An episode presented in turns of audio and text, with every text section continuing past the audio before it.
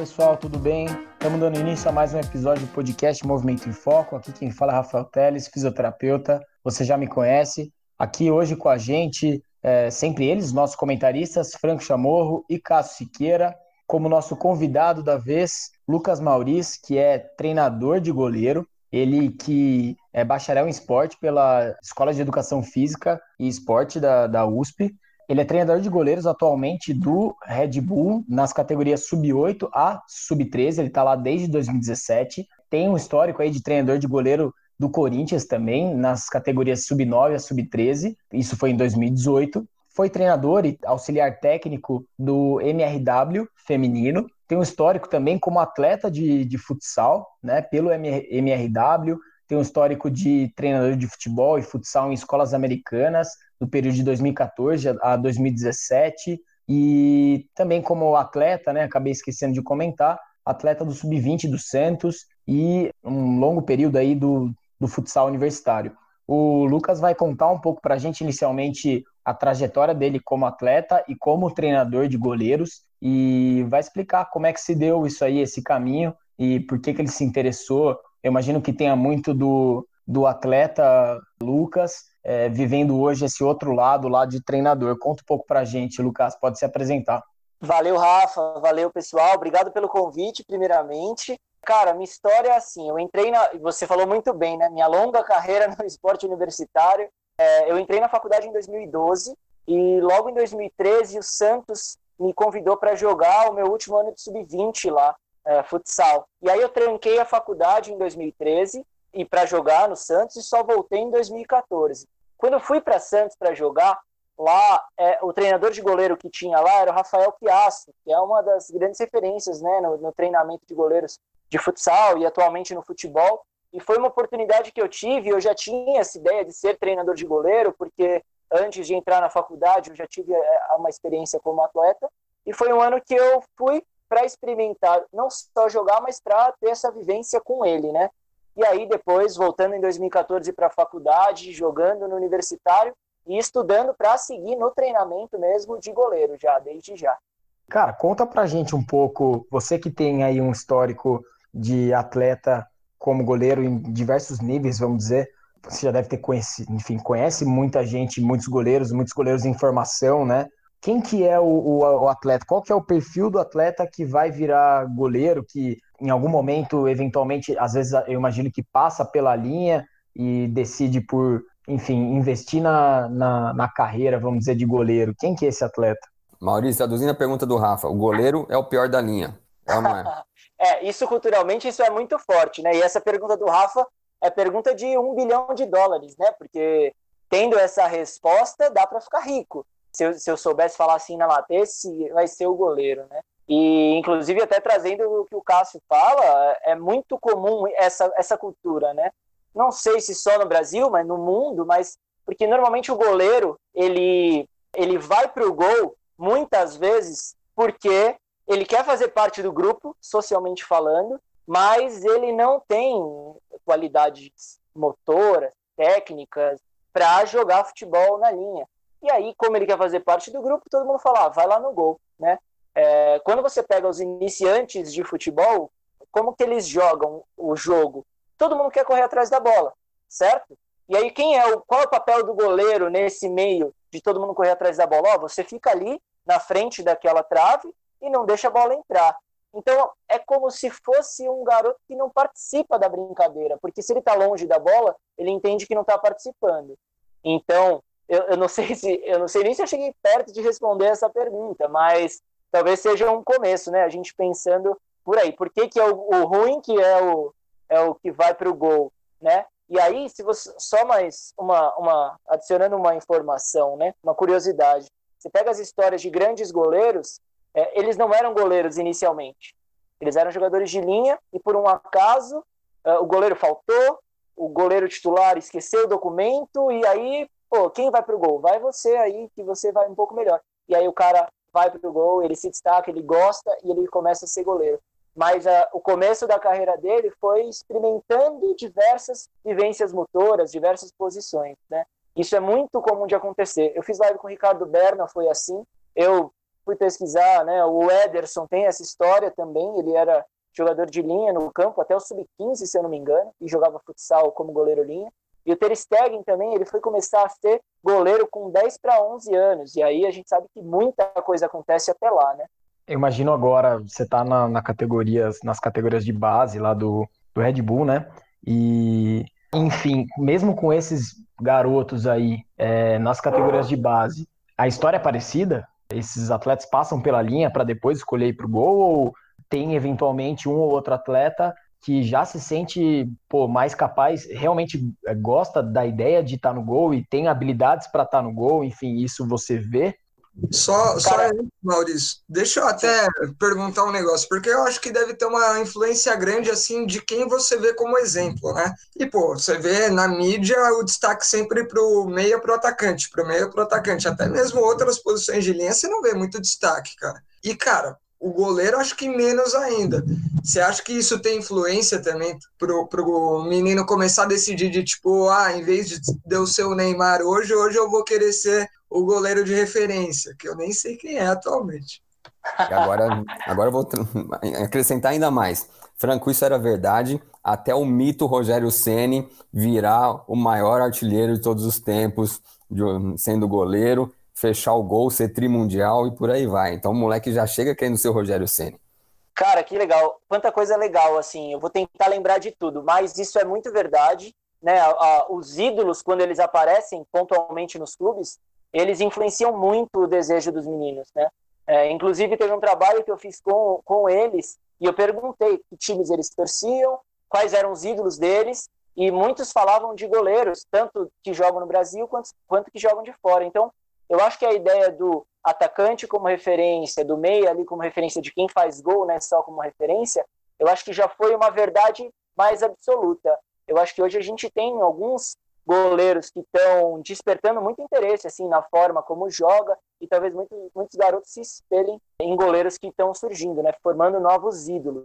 É, ah, cara, assim, não, não vai longe entre aspas, né, vai um pouco longe, mas eu adorava ver o Marcos jogar, por exemplo. Eu adorava ver o Palmeiras jogar para ver o Marcos jogando. Então, ele foi um cara que me chamou atenção quando eu era criança, que eu adorava assistir, né? E não eu gostava de futebol, mas não necessariamente era um ídolo que fazia gol, né? Um atacante, mas isso tem faz sentido sim. Sobre os goleiros que chegam lá para mim, é, é impressionante. Quando você vai ver sub-8, sub-9, a Federação de Futsal, o nível que os moleques estão ali naquela idade já é já é um absurdo assim. Você fica espantado de ver o nível de jogo dos meninos, né? Então, em muitos casos, os garotos chegam para nós, né, por um processo de captação e seleção, que ele já tem um nível muito grande. E não só como goleiro, mas às vezes como experiência com futebol mesmo, né? Então, não necessariamente ele vai precisar passar por um processo de iniciação. Mas, claro, que também tem os casos dos garotos que chegam nessa idade um pouco mais cruz, né? Sem tanta experiência de federação. Olha que louco, né? A gente está falando de menino de 8 anos, falando da experiência de federação deles, mas, mas é, é, é verdade isso acontece na prática. Você comentou aí justamente sobre o nível técnico já altíssimo, né? E eu imagino que, ainda mais pelo tipo de jogo, né? É um jogo completamente diferente. Se for pegar o futsal com o futebol de campo, apesar, vamos dizer, nos últimos tempos, o futebol de campo estar exigindo mais do jogo com o pé dos goleiros. Mas no futsal isso é muito mais exigido. Então eu imagino que o nível técnico realmente, em termos de domínio, de bola, esse tipo de coisa dos é, goleiros, mesmo mirins aí de futsal, seja já bem alto, assim, vamos dizer, né? É, e assim, eu acho que já foi mais, Rafa, porque com a mudança de regra, que a bola não pode mais voltar para o goleiro depois que o goleiro já participou, uh, eu acho que inibiu muito e a tendência a longo, a médio prazo, é os goleiros de futsal não serem tão bons mais com os pés. Quando o Ederson, né, na minha época, na época do Ederson, é, em que a bola passava o meio e podia voltar para o goleiro, os goleiros tinham muitas ações com os pés. Hoje, quando o goleiro precisa, não que a regra não permita, né, mas ela dificultou muito a participação do goleiro com os pés. Então, naquela época, quando a, a, era só bola passar o meio da quadra e voltar para o goleiro, beleza, estava em jogo. Agora, a hora que vai precisar de goleiro linha, normalmente os times trocam e colocam um garoto de linha com uma camisa de goleiro. Então, eu acho que a tendência é esses garotos de futsal dessa nova geração não estejam tão preparados para jogar com os pés. e assistindo jogos das categorias menores, realmente eles mal encostam na bola com os pés. Cara, aproveitando então essa deixa, qual que é a, a diferença mesmo entre o goleiro de futsal e o do campo? Boa pergunta, e tem muitas diferenças e tem muitas semelhanças, e eu iria até mais fundo do que isso, eu olharia para quais modalidades coletivas têm o papel do goleiro, né? Então, para a gente conseguir né, olhar para as diferenças e semelhanças entre todas essas modalidades. Se a gente for olhar handball, hockey, né, o beach soccer, enfim, todas as variações, né, polo aquático, né, inclusive, a gente vê que tem funções, tem competências que são comuns entre essas modalidades. Então, o goleiro precisa proteger o gol, basicamente, todos precisam, né, mas normalmente as, nas modalidades as regras facilitam que os goleiros protejam o gol.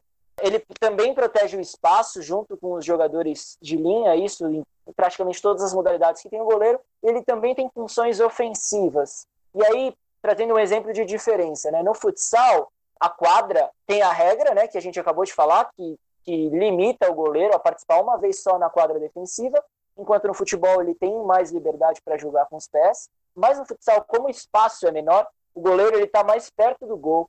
Então a tendência é que talvez ele finalize mais. Então, talvez o goleiro de futsal tenha como um conteúdo maior, com mais importância, finalização, do que o goleiro de futebol. Né? Enquanto o goleiro de futebol ele repõe a bola, por exemplo, com voleio, o de futsal pode fazer isso para chutar no gol, porque o goleiro está adiantado, ou o goleiro está fora do gol, enfim. Só algumas diferenças, né? E algumas regras que também diferenciam.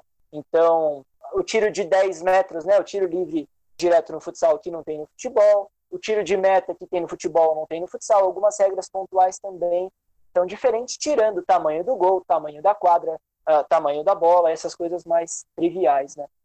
Cara, então eu vou aproveitar e vou até. Você falou um pouco das demandas, o que, que muda. E você deve notar também que o perfil do atleta selecionado para uma coisa, para uma dessas modalidades, muda em, em relação à outra. Então, o que, que, se espera um pouquinho mais de um goleiro de futsal, por exemplo, o que, que se espera um pouquinho mais de um goleiro de futebol de campo, dá para a gente ir meio que peneirando essas competências, essas habilidades?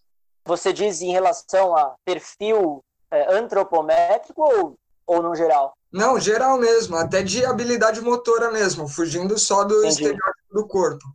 É, assim, é que eu estava entendendo a pergunta nesse sentido, então eu vou nessa primeira resposta. Assim, a ideia da altura para o goleiro, ela é um tabu, né, há muito tempo atrás, que ela é vista como muito importante. A altura é vista como fundamental para o goleiro. E, cara, não tem como não ser, né? Acho que você, principalmente, você me conhece as minhas visões que eu tenho, mas, assim, o tamanho do gol e a velocidade da bola, não tem como falar que é irrelevante a altura para o goleiro. Pô, o gol é gigante. Não sei quem já teve a oportunidade de entrar num campo e ver o tamanho do gol de futebol que é. A dificuldade que um cara que tem 1,60, por exemplo, teria de proteger um, um gol daquele tamanho, né? Sem contar, inclusive tem até uma imagem que eu posso mandar para vocês depois. Sem contar o tamanho dos atacantes, né? Que não só o tamanho, mas a potência e a altura que eles conseguem chegar. Inclusive, vocês têm um vídeo do Cristiano Ronaldo, né? Saltando para pegar a bola no ponto mais alto, que é muito legal. E então, assim, imagina, será que um quanto de potência que um goleiro de 1,60m, 1,70m precisa ter para alcançar a cabeça do Cristiano Ronaldo saltando?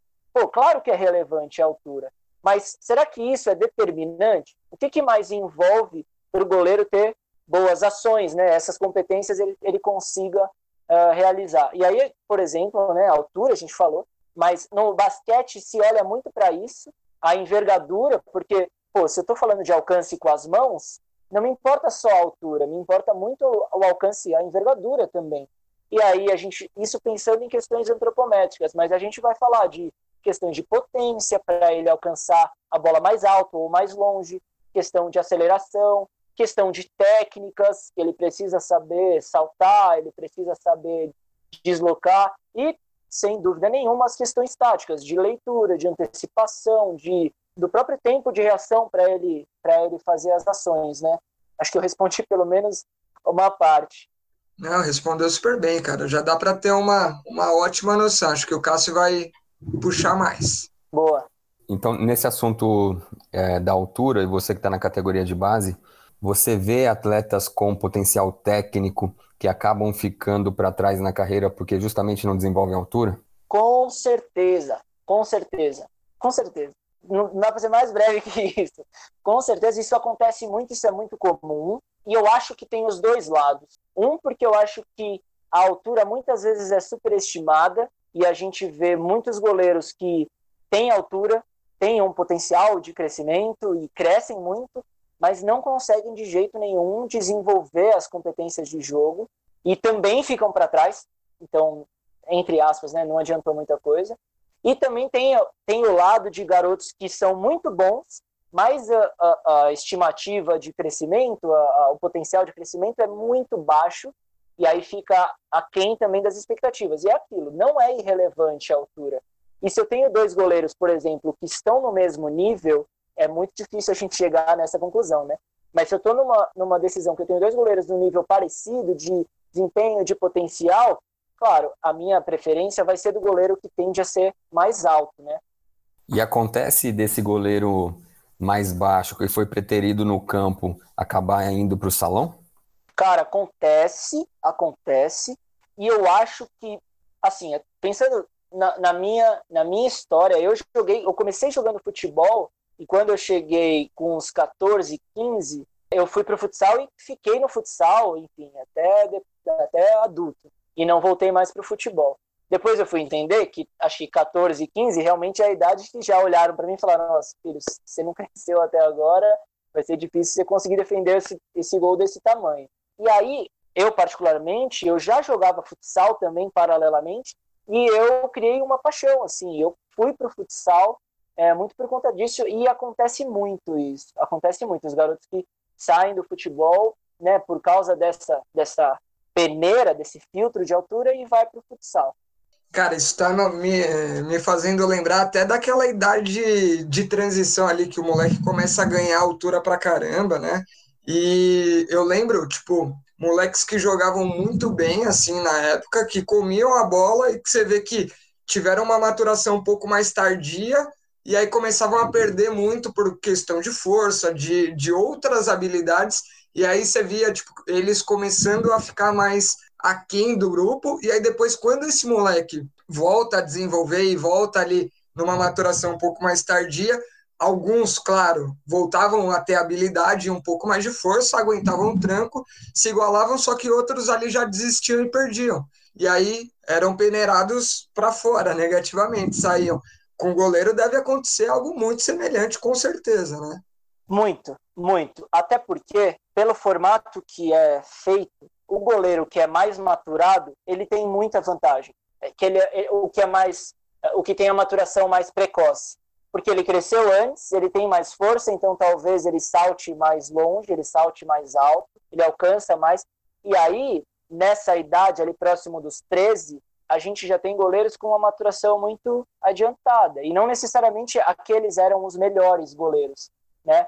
Mas também o contraponto é que os garotos que têm maturação adiantada, eles não têm culpa de ter maturação adiantada. Então é um ponto muito delicado da gente ver a questão da maturação, a questão do efeito da idade relativa também, de garotos que nascem em dezembro, novembro, comparado com os garotos que nascem em janeiro, fevereiro, não só por conta da maturação, mas por conta do tempo que eles tiveram de experiência, né?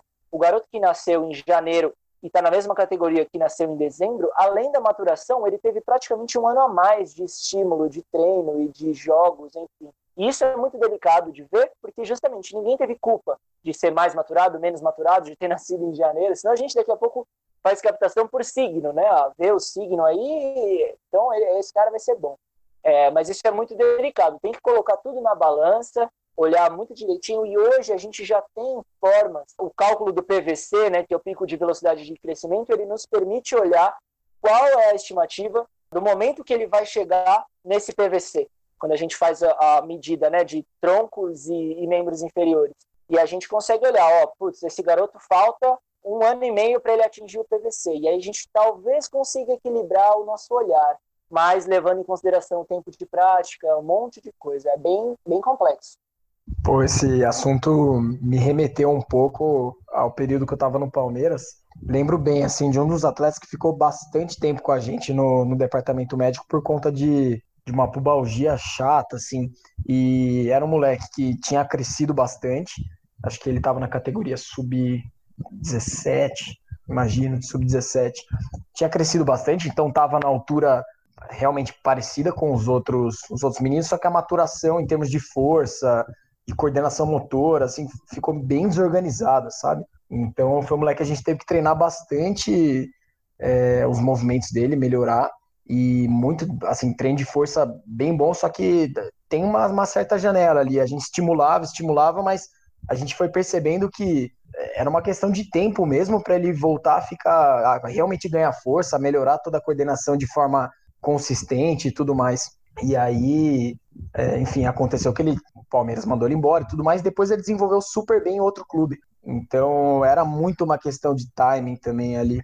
É, e se você, você sabe o ponto do PVC do menino, é que é isso. Acho que mais próximo de 17, ele talvez já tinha passado há um tempo do PVC, mas a gente não sabe, né, o quanto tempo que, que ele que, que dura esse pico, né? Pode ser que alguns deem o pico e, e, caia de novo, ou alguns durem mais, crescendo rápido. E a gente sabe que o, o, crescimento ele, ele chega, né? Essa velocidade aumenta do crescimento e a coordenação cai muito nesse momento. E então saber qual o ponto do garoto que ele está crescendo mais rápido é fundamental para você também interpretar ali o desempenho dele. Pô, eu sei que agora ele está no PVC, talvez ele esteja com dificuldade de coordenação, né, se adaptando ao tamanho dos membros dele que está crescendo e tudo mais. Ô Maurício, cara, eu tô, eu tô pensando um negócio que é o seguinte, na pessoa que está ouvindo agora, cara. É, imagina, não sei se a pessoa tem a, a, a, familiaridade com o termo, cara. Explica um pouquinho o que, que é isso, porque eu tô com medo de pegar uma sigla jogada e a pessoa não entender ao certo o que, que é. Boa o PVC ele é o pico de velocidade de crescimento de uma pessoa e você consegue é, chegar próximo disso, né? Você consegue estimar qual é o ponto de, dessa pessoa quando você mede o tronco e os membros inferiores. Ou seja, você mede a pessoa sentada no chão e é, de pé. E aí você tem, tem uma ferramenta que você consegue é, usar para saber qual é o ponto que ela vai atingir esse PVC. Isso porque o crescimento do tronco, né, é, tronco cefálico e de, e de, membros inferiores, dos membros, ele acontece em momentos diferentes. E justamente essa diferença entre o tamanho do tronco e o tamanho da, da, da, dos membros inferiores, sabendo a idade exata né, dele, é, essa ferramenta te dá mais ou menos qual a distância que ele está do, do PVC, ou então seria até já passou do PVC. Ô, Maurício, acho que agora a gente podia entrar na questão do treinamento mesmo. Como é que é é, dar treino para esses moleques? O que, que vocês trabalham com eles? Cara, acho que pontualmente a gente precisa desenvolver as competências de jogo, né? Fundamentalmente as competências de jogo. Acredito que em todos os momentos você precisa olhar para isso. E aí as competências de jogo eu vejo que são, né, a defender a meta, que a gente falou das modalidades em geral, defender o espaço e o jogo ofensivo. E ainda colocaria aí uma quarta competência, que seria a, a, eu, eu costumo chamar de, de posicionamento dinâmico, que seria na fase defensiva, antes mesmo dessa ação direta de proteger a meta ou proteger o espaço, ele está se posicionando em relação aos adversários, aos companheiros, ao espaço, ao gol, e ao mesmo tempo que ele está se posicionando, né, deslocando, é, ele está olhando para tudo que está acontecendo, ele precisa manipular a visão dele, a atenção. Eu olho para eu, eu abro um pouco meu, meu foco para ver tudo que está acontecendo, eu fecho um pouco mais agora, ele precisa orientar. Então, tem um momento antes mesmo da ação que também é treinável. E, é, e, é, e eu diria que é uma parte fundamental do goleiro, né? É, e aí a gente falou algumas coisas de maturação e a gente sabe, né, que é, enquanto que o nível de crescimento, a velocidade de crescimento está estável, o garoto está num período ótimo para as adaptações coordenativas, né? E antes da maturação, das respostas fisiológicas do treinamento, mais de força, mais de potência, ele também tem ganho de força e de potência, mas através da, das adaptações neurais e da coordenação, né? Então, a gente conseguir colocar situações em que ele tenha muita frequência, muito volume de ações, evitando também que ele entre em fadiga, né, para que não, não, não tenha é, ruídos na aprendizagem dele, mas se ele tiver muito volume, muita frequência de ação, ele está numa fase que ele vai coordenar. E aí a gente pode entender a coordenação nesse momento como a adaptação ao meio, né? E muito feedback de movimento, é, explorar vários tipos de feedback, é, vários tipos de perguntas, né? Vou perguntar sim ou não, vou perguntar A e B, vou perguntar o quê, vou perguntar por quê. Então, explorar níveis de perguntas diferentes para que ele consiga desenvolver também um raciocínio junto com o treinador, para ele desenvolver todas as questões né, dessas competências e também explorar o, o, os tipos de eh, orientação. Então, ele treinar com o menino mais velho, por exemplo, para ver o menino mais velho treinando, é muito mais rico do que você falar todos os ângulos de braço. Ele está vendo o que, que ele precisa fazer. Talvez você precise falar uma coisa ou outra pontualmente que talvez ele não tenha visto para direcionar a atenção dele para ver alguma coisa específica, mas direcionar ele para ver e entender também do menino ali o que, que ele responde melhor, né, aos estímulos mais visuais, mais auditivos, mais kinestésicos. E cara explorar, explorar, ficar explorando o tempo inteiro para ver como que ele responde melhor. E Maurício, cara, então tem muita coisa que é treinável. E o que, que não é treinável assim na, na vida do, do goleiro, cara, coisas que de repente está rodando na rede social, tá vendo um tipo de treino com goleiro que você olha de cara, para quem não entende, é mega interessante, mas você como um especialista aí da área e talvez sendo um pouco mais crítico, o que, que não dá para treinar e que é, culturalmente é feito é, dentro de um treinamento de goleiro? Existe isso? Tá, eu, eu acho que eu entendi a pergunta de duas formas, assim, do, do que, que não é treinável, no sentido de o que, que não evolui, e aí eu vou acho que primeiro nessa, e cara, não sei, acho que essa até vou pedir ajuda para vocês, porque eu acho que tudo é treinável, né? Ele, o garoto consegue aprender tudo. Claro, né? A gente, o, os primeiros anos de vida ali, a, a, quantidade de estímulo que ele já teve e desenvolveu, o cérebro já está em desenvolvimento cognitivamente, e aí é claro que isso tudo já passou, mas mesmo isso tudo passando, será que não tem coisas novas que ele pode olhar e aprender, coisas, né? É, eu acho que tudo é treinável. Né? Muita gente fala, ah, mas pô, a pegada, é, o comportamento ali, ou o menino é competitivo ou não é. E aí eu acho que também essas colocações muitas vezes são perigosas, porque a, a própria competitividade, assim, dependendo do ambiente que você tá, talvez você seja mais competitivo ou menos competitivo. Isso aí dá mais um podcast, eu acho, hein? Já faço, já peço para vocês me chamarem para um próximo para a gente falar sobre isso. É, agora, você fala, ah, sobre outro, outro lado da pergunta, né? Do que que, o que que não se desenvolve no treino, né? Assim, eu vejo, dependendo do nível do, do garoto ali, eu vejo uma preocupação uh, na iniciação muito grande com, por exemplo, as técnicas, as técnicas as técnicas básicas, né? O garoto aprender a segurar a bola, normalmente é o primeiro ponto. Você fala com o treinador de goleiro, quais são os conteúdos que você vai ensinar? Ele fala, a pegada, né? Vou ensinar a pegada primeiro. E aí, inclusive até esses dias eu, eu publiquei uma imagem lá, um vídeo de um garoto tomando uma bolada no rosto, e aí eu, eu trago a discussão que, cara, talvez a minha primeira preocupação no nível de iniciação é o garoto na, na, numa posição de goleiro, ele perdeu o medo da, de alguma coisa voando na direção dele.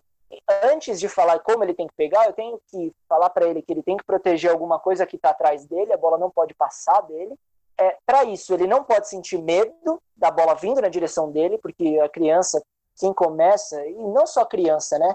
Já até fazendo um parênteses, você vê no, no profissional, muitos goleiros em situações de, de enfrentamento de um contra um, que na hora do chute vira o rosto. É claro que isso emerge de uma forma muito mais camuflada ali, muito mais menor. Só que é medo, é medo que tá ali, né? Ele vira o rosto porque ele tá com medo. Na criança, é, ela, ela demonstra muito medo. E aí, quando normalmente né, é o ruim que vai para o gol, é o primo mais novo que vai para o gol, aí ele vai tomar uma bolada, os grandão vão ficar chutando forte, ele vai ficar com muito medo de jogar. Então eu não estou preocupado se o dedo dele está certo, se o cotovelo está aqui. Claro que a gente vai se preocupar com a segurança dele também. Mas, por exemplo, coloca ele para brincar é, num lugar que a bola, por exemplo, seja de borracha, de espuma, e mesmo que pegue nele, ele não sinta dor para ele começar a sentir que, pô, eu não sinto dor quando a bola pega, eu não vou ter medo, eu vou pular na bola, porque eu não vou deixar ela entrar. Que senão a preocupação dele principal é, ah, eu não vou, eu não quero me machucar. E aí ele começa tecnicamente a se proteger e não proteger o gol. Cara, muito legal isso. Agora me levantou duas questões que eu vou jogar e você se vira. Uma é a parte mesmo emocional, porque é medo da bolada, é medo do um contra um quando o atacante chega na cara dele. Às vezes, talvez, medo de se, se jogar no ar e ter que cair no chão depois. Aí eu vou puxar para a parte psicológica também, que o, o goleiro ele acaba tendo um perfil de liderança, porque ele tem que orientar muito quem está na frente dele. Eu jogava num time que tinha um goleiro calado, e é a pior coisa do mundo você não contar com um goleiro falando na sua orelha. Então, tem, eu acho que tem competências é, psicológicas, emocionais que o, que o goleiro tem que ter. E a minha pergunta é se é uma realidade nos clubes psicólogos de esporte. E a outra pergunta é se você vê que a prática de alguma outra atividade física paralela, de algum outro esporte paralelo, é vantajoso. Por exemplo, um arte marcial. Se o, se o moleque pode tirar de uma capoeira, de um karatê, habilidades que ele vai levar para o campo. Cara, que pergunta legal. E eu tenho um monte de coisa para falar que eu pensei durante a pergunta. Primeiro do aspecto emocional ali, né, do desenvolvimento. Você falou do goleiro que fica falando ali atrás e que precisaria. É, é muito bom quando você tem, né? Agora, vamos voltar lá no começo do podcast, quando você falou que o menino que é ruim, que não joga, vai lá pro gol. Quando que ele, que não participa do grupo e ele não não não está inteirado socialmente com o grupo, quando que ele vai ser líder? Quando que ele vai conseguir desenvolver essa capacidade de líder? Se ele não brinca, o que fica no gol lá não brinca, né? Então ele não tem como desenvolver essa capacidade. E aí traçando mais um, uma, trazendo até a pergunta do Rafa, é, se eu separo o meu goleiro em todos os treinos para treinar só comigo, porque eu quero desenvolver alguma coisa, como é que ele vai desenvolver isso? Essa comunicação, essa interação, socialmente falando, e enfim, as informações que ele vai dar, ele não consegue, porque ele só treina sozinho, né? A questão do medo, você falou muito bem, né? Da bolada, de cair no chão, é, isso é muito, muito importante. E adiciono ainda mais uma coisa: ser goleiro é difícil, a bola vem forte, a bola vem rápida, você tenta pegar, a bola entra, e aí você toma o gol. E isso tem um peso de frustração muito grande também, porque é o que vale o jogo, né? Você toma o ponto, você toma o gol, e aí vai todo mundo olhar para você, né? Quem nunca, né? Olhou pro goleiro e xingou o goleiro lá que tomou um frango. E aí imagina o menino que está experimentando, vivencia aquilo, vivencia aquilo e fala assim: "Ah, nunca mais vou ser goleiro, tá louco. Eu não vou, não vou voltar pro gol não". A questão da, dos profissionais de psicologia, né? É, eu hoje estou num clube que tem a profissional, uma profissional muito boa. A gente tem uma, reuniões assim semanais, quinzenais com ela. Ela é fenomenal e ela tem total liberdade e disponibilidade para gente ir conversar diretamente com ela as dúvidas que a gente tem. Ela constrói com a gente eh, várias dúvidas que a gente tem, trazendo sobre essas questões. E também, talvez já puxando até alguma coisa para uma próxima fala, mas a importância dos pais no processo. E a gente puxa ela e fala: meu, a gente precisa falar com os pais. A gente precisa muitas vezes educar os pais no processo de desenvolvimento dos meninos. Você tocou num ponto aí, Maurício, que eu queria comentar. Espera só um pouquinho, Rafa, ele não, não falou da minha segunda pergunta, que é da arte marcial, algum outro tipo de prática. Ai, caramba, verdade, desculpa, verdade. Cara, eu acho fundamental. A gente no Red Bull recentemente fez uma pesquisa com todos os garotos de 8 a 13 para saber o histórico esportivo deles. E a gente putz, conseguiu coisas muito legais. Eu acho essencial, essencial essa experiência. E não só, claro, né, tem a questão do repertório motor, é, mas não só por isso, mas porque talvez o garoto que não é tão bom no handball, talvez seja bom no basquete e ele tem um papel de protagonismo em um lugar, ele tem um papel que ele ajuda mais em outro e outro protagonista. Isso, essas coisas são muito importantes, não só para o repertório motor, mas para o desenvolvimento né, da, de uma noção coletiva, de uma coesão de grupo. Isso é muito importante. E pensando no goleiro, eu acho que ele precisa vivenciar. E hoje a gente vê muitas, muitas pessoas, né, muitas crianças que querem começar a jogar e elas são goleiros e sempre são goleiros. E aí se a gente voltar na questão né, do goleiro, como ele começa a jogar, ele fica lá no gol, ele o goleiro ele pode ter muita mobilidade, mas ele pode não ter também. Ele fica lá embaixo do gol, ele não corre, ele não pula, ele não faz nada. Quanto que ele está desenvolvendo do repertório motor que está numa época que é para ele correr, pular, talvez ele não esteja se ele só faz isso, né? É, e aí eu trago uma, algumas questões que eu venho pensando recentemente. Quais são as modalidades que seriam muito positivas para o goleiro? Bom, se eu estou falando o meu goleiro, né? Ele, ele precisa defender o gol, perder o medo, pular, perder o medo da bola, perder o medo de cair no chão. Eu quero que ele pule. quando que ele vai segurar uma bola? Pô, é muito importante para o goleiro segurar, né? Mas talvez no futebol, se eu tenho esse olhar que ele está protegendo o gol, ele só vai conseguir segurar quando for uma bola muito fácil. Então, quais modalidades que ele vai vivenciar isso? E aí, se eu olho para o basquete, se eu olho para o handball, a condição de segurar a bola está facilitada. E aí trago outros paralelos ainda, né? De, de modalidades de coordenação óculo manual, você, badminton, mesmo os esportes de raquete, eu acho que tem uma relação muito boa e pod podem é, contribuir muito com a formação. É, badminton, tênis, mesmo o vôlei, eu acho que são coisas que são muito legais para o desenvolvimento, outras modalidades. Né? Cara, tem muita coisa legal, mas uma coisa que eu fiquei curioso para entender é o papel do, do pai do goleiro também, porque o pai de jogador pequeno já sempre tem uns que são chato pra caralho. Mas, cara, eu fico imaginando como que deve ser, sei lá, essa relação de cobrança e tudo mais. É, isso daria também cinco horas de conversa para mais, né? Mas tem esse lado do quanto o pai cobra do filho, muitas vezes porque, como a Nath falou agora, né, é o sonho do, do pai que está depositando no filho, está cobrando do filho, isso acontece muito, e a gente precisa intervir, não tem como, porque às vezes o menino ele tem um grande potencial, mas o pai está prejudicando, então a gente tem que aliviar a, a pressão do pai, eu tenho que falar para o pai como ele tem que lidar. Outro ponto também que é muito interessante é a, é a própria autonomia e independência do garoto. E assim, indo do 12 para o 13, a gente começa a sair também né, do, do pensamento concreto para o abstrato, o garoto começa e ele precisa entender a autonomia, a independência, a responsabilidade, a disciplina, e tem muitos pais controladores, né? Não, meu filho, deixa eu, deixa eu amarrar sua chuteira, menino com 13 anos lá, maior que, maior que nós, ah, deixa eu amarrar sua chuteira, deixa eu pôr a caneleira aqui para você, leva esse lanchinho. Pô, peraí, né? Pô, o moleque precisa desenvolver autonomia, responsabilidade. Ó, o horário é seu, responsabilidade é sua, você que quer ser jogador. Então, eu acho que tem muitos lados. Eu não sou psicólogo e eu, enfim, não, nem, nem quero me atrever a falar sobre é, como um psicólogo, mas nesse sentido que eu acho que é fundamental e eu vejo como responsabilidade do clube de cuidar. E aí, se o pai não der abertura, não quiser, sinto muito. Né? É, então, você vai prejudicar o desenvolvimento do seu filho. Seu filho tem menos potencial por sua causa. Infelizmente, isso acontece muito, muito.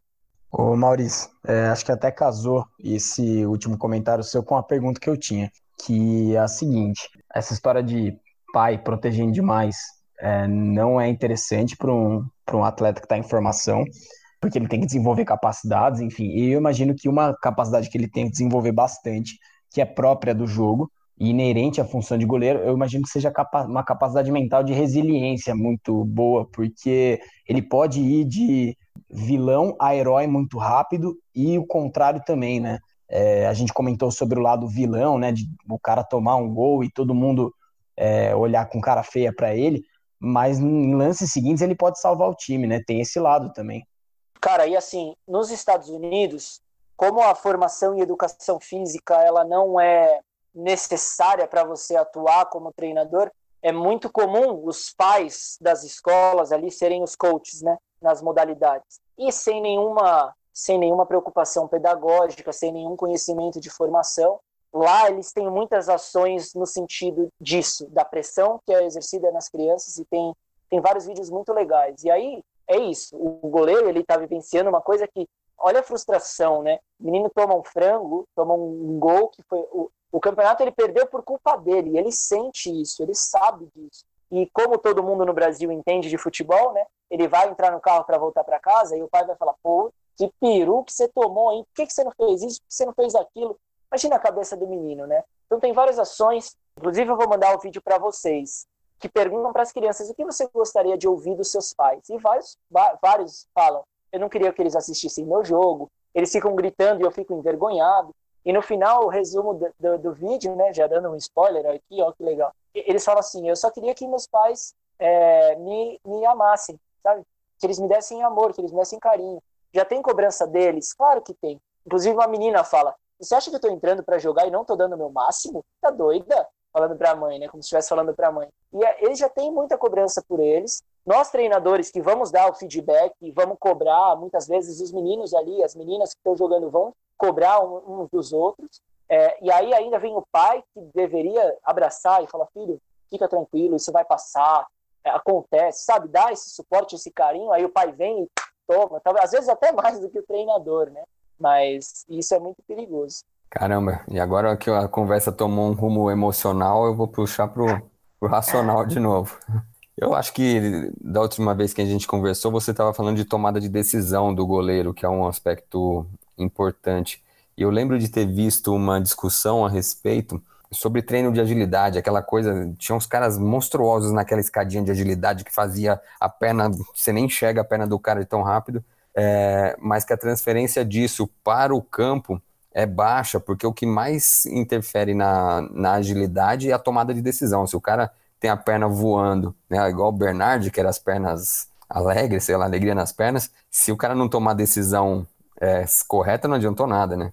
Cara, até vou aproveitar que no, no momento que o Maurício estava falando sobre as habilidades treináveis e não treináveis, a única coisa que me veio na cabeça que não é treinável é o tempo de resposta simples, né? Que é basicamente o arco reflexo ali. Você tem o estímulo-resposta, mas isso acontece pouco na vida do goleiro, para não dizer que não acontece nunca, porque ele sempre está tentando antecipar, fazer uma leitura de onde será que vai essa bola. Será que ele chuta agora ou ele ameaça? Então, eu acho que realmente tudo, a não ter experiência alguma com goleiro, mas a, a, ao meu primeiro contato, a sua pergunta lá de o que, que é treinável e o que não é, me parece que quase tudo realmente é treinável. Eu acho que casa com isso que o caso falou, da tomada de decisão. Sempre tem uma tomada de decisão ali e tentar antecipar sempre que possível, né?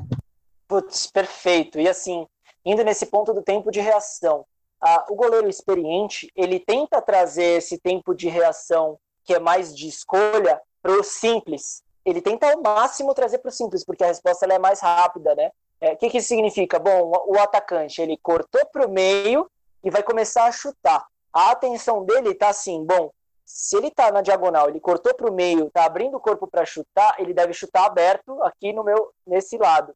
E aí ele tenta trazer a atenção dele para um lado que ele está prevendo, né, antecipando onde a bola vai, justamente para a resposta, para o tempo de reação dele ser mais rápido, né? O grande ponto é, se não acontece isso que ele está esperando, é, ele precisa é, reciclar, né, isso, ele precisa é, mudar de decisão, enfim, responder ao, ao lado que a bola realmente foi. É que os goleiros experientes, eles conseguem olhar alguns pontos no jogador e no próprio, nos próprios eventos que antecederam a finalização para ele trazer pro, o, o, tempo de reação de escolha, que é a possibilidade da bola vir na esquerda e na direita, é 50-50. Talvez para o goleiro iniciante é, mas para um goleiro que é experiente, dependendo do lance, ele fala: opa, está acontecendo isso, é 70 para cá, que eu acho que a bola deve ir, e 30 para cá. Né? E a gente vê em lances que o goleiro dá o, o golpe de vista, né, o famoso, provavelmente ele esperou 100% para um lado e 0% para o outro, e aí não teve volta, né? Mas, putz, muito legal isso. E isso, até tocando no ponto da tomada de decisão, né? Isso é uma decisão, né? Isso é uma decisão também.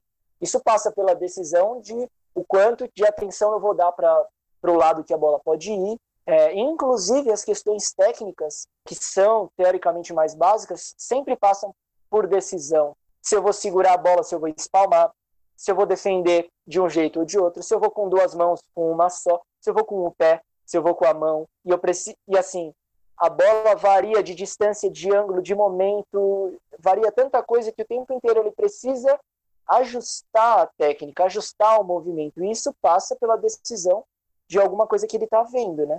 Boa, Maurício. Pô, muito legal mesmo. Eu tenho uma pergunta aqui que talvez seja uma das últimas aí, da nossa ouvinte, a Natália, que ela fala o seguinte: pensando em meninas, né? É, se você vê alguma diferença muito grande em relação à postura dentro de campo na base é, tanto na parte técnica com as atletas, ou de como dar comando, como dar feedback, é, quanto delas com você, na postura, no respeito, na verdade, né, com o treinador? Cara, boa pergunta. Obrigado pela pergunta. É, eu não tive experiência com o feminino na federação, né? Que eu acho que, não sei, talvez seja um outro grupo. Mas eu tive muita experiência é, no futsal universitário, né? Tive um pouco de experiência na federação no MRW no ano passado, mas que era praticamente composto por é, muitas atletas universitárias. Cara, assim, o que eu vejo de de grande diferença entre os dois gêneros, né? Eu, eu acho que a flexibilidade, e aí acho que vocês podem me ajudar nisso aí, porque acho que a mulher tende a ser mais flexível do que o homem. E pensando no, no goleiro, né, nas ações de espacate e tal, você precisa de uma mobilidade de quadril muito boa, né? Então, nisso eu percebi que as meninas tinham mais facilidades para desenvolver do que os meninos que geralmente eram muito mais duros para ganho de, de, de mobilidade, de flexibilidade. Agora sim, em relação ao tratamento, o que eu gosto, como eu gosto, e eu, e eu ainda atuo também, né, não no, durante a pandemia, mas com meninas, eu trato igual, humanos igual todos. Não, não interessa, ah, ela é menina, fala mais baixo. Não. Se alguém, se alguma atleta minha estiver ouvindo aí, eu grito, eu xingo, não tem essa. Eu, eu adoro todos os meus atletas, todas as minhas atletas, e não interessa se ela é menina, se é menino, eu acho que tem um tratamento humano de respeito sempre, e eu também tenho muita, eu dou muita liberdade para depois conversar. Acho que você falou mais alto comigo, acho que você falou mais baixo comigo. Mas enfim, problemas de grupo todos os grupos têm. Independente, é menino, é menina, todos os grupos têm. E a gente a gente como treinador ali precisa saber lidar. Mas um ponto importante também é, que não tem como não falar, acho que é a questão cultural, né? Ainda, né? A maioria das vezes a gente vê que os meninos quando são bebês, quando são crianças, eles ganham bola, eles ganham carrinho, e as meninas culturalmente elas ganham boneca, elas ganham a casinha para cuidar. E eu acho que essa cultura né, machista de, da criação mesmo do desenvolvimento acaba diminuindo o repertório motor das meninas. E culturalmente também, muitas vezes elas, ah, eu não vou jogar bola, jogar bola, elas acabam aceitando isso também. Então, muitas vezes, eh, como o futebol, é, principalmente aqui no Brasil, né, um meio que é muito mais machista, normalmente as, as meninas começam mais tarde e aí elas têm prejuízo no desempenho por conta disso. Isso não limita. Então, pô, eu tô falando que eu trabalhei no, no MRW em nível de federação e é um absurdo o nível que as meninas jogam, um absurdo, um absurdo. É, e aí acho que alguns de vocês tiveram oportunidade, né, de ver o futsal feminino é, em alto nível e é, é um absurdo. Ô Maurício, até complementando a mesma pergunta, a, a Nath também fala o seguinte, tipo, da, da posição de mulheres é, trabalhando na comissão técnica, no departamento médico, é, com garotos, né? Então, como que você vê isso? Porque ela coloca assim que ela tem um pouco dessa experiência e que ela percebe uma postura de dos garotos, né? No sentido de, ah, eu já sei, é, putz, eu sempre joguei isso, deixa que eu sei o que eu tô fazendo e você não sabe o que tá falando. Cara, uma coisa que é muito importante e a gente olha para isso, a gente, enfim, eu, eu como profissional, eu olho muito para isso, é trazer todas as discussões pro pro grupo, né, de todos os sentidos, né, em repensar o que os garotos reproduzem, né, e dependendo da idade que você trabalha, o garoto ele está reproduzindo o que ele ouve na TV, o que ele ouve em casa, é, o que ele ouve na, na rua. E assim, muitas vezes, o que, que a gente, como profissional, precisa tomar cuidado? Se a gente não está reforçando esse tipo de comportamento, né? Nas nossas piadas, nos nossos, nos nossos comportamentos, né? E isso se estende para vários tipos de situação. Então, acho que a questão é a gente tomar cuidado, né, se policiar para a gente não reforçar esse tipo de, de brincadeira, esse tipo de piada, né, de joga que nem homem, esse tipo de, de, de frases e brincadeiras, para que a gente não reforce é, esse tipo de, de crença, né, nos meninos que vão vão estar tá reproduzindo e de tanto reproduzir isso vai começar a fazer parte do repertório deles, eles vão acreditar nisso. Boa, Maurício, respondido. Estamos chegando no final, cara. A conversa foi, foi boa e tinha mais coisa para falar. Imagino que cada um de nós tenha segurado algumas perguntas. Eu tenho uma última que é bem rápida, que aí vai servir para você encerrar o episódio, que é quem são seus top 5 goleiros aí, cara? cara, eu, eu, ia falar atuais, mas eu vou colocar envolvendo atuais e que já se aposentaram também. Vamos, top 5 geral. Cara, essa pergunta, sinceramente, por mais que pareça engraçada, mas para mim é a pergunta mais difícil que existe, porque assim, pra vocês terem ideia, eu sou treinador de goleiro do sub-8, sub-9, sub-10, sub-11, sub-12, sub-13 e eu faço captação ainda e a gente tem dois núcleos em São Paulo e em Campinas. Se eu falar para vocês que eu acompanho o futebol, eu estou mentindo, então eu não faço ideia do que está acontecendo no futebol.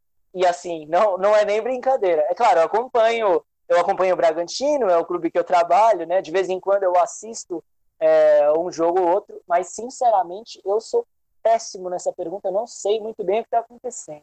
Assim, eu gosto muito do Ter Stegen, do jogo do Ter Stegen, né? Da, da, das competências dele, né? De, de como que ele joga Cara, cinco é muito goleiro, para lembrar o nome de cinco goleiros. Então acho que eu vou Rogério ficar. Ceni, fala logo, pô, o mito. O, ó, o Marcos, eu lembro do Marcos. O Marcos Porra.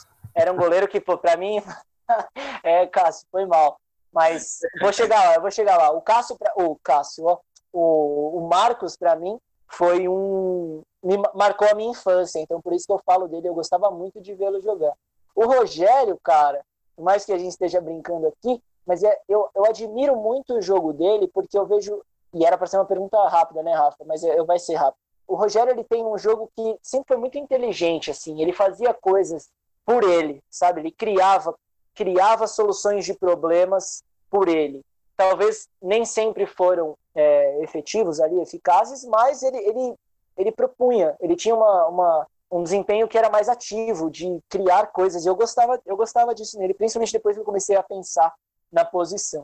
Então acho que eu vou ficar com esses três, hein? Boa, tá ótimo. Vou ficar devendo. É o próximo capítulo, para chamar a galera. Já eu penso nos outros dois. Isso aí, vai pensando nos outros dois. Muito bom. Você tá Boa. blogueiro, hein? Tá sabendo de tudo. Já tá deixa, deixa pro próximo episódio. É, é muita isso. live, né, Maurício? Deixa, like, deixa o like aqui, por favor, né, galera? Tô vendo. Vai lá, Maurício. Então termina o episódio pra gente. Não, aí você forçou. Aí é demais. Aí eu não sei fazer isso. Então vamos lá, eu vou te mostrar, na próxima você faz. Boa. Galera, agradeço a presença de todos, todos os ouvintes. O Maurício esteve aqui com a gente, puta conversa legal, os nossos comentaristas. E espero que vocês aí de casa, do carro, a hora que estiverem escutando, tenham curtido esse episódio. Até o próximo. Valeu, pessoal. Obrigado.